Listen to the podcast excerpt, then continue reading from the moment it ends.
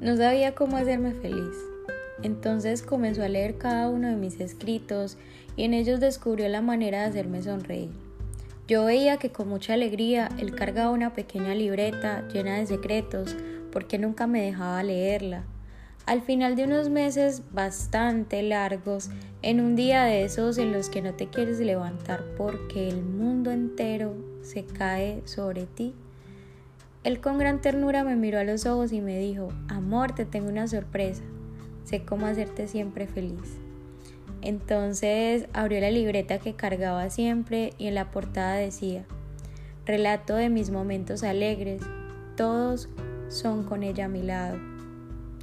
Luego empezó a leer un fragmento que decía, siempre estaré alegre cuando tú no puedas hacerlo, porque sé que tú eres fuerte cuando muchas veces digo que no aguanto más. Díganme si eso no es hacerme feliz.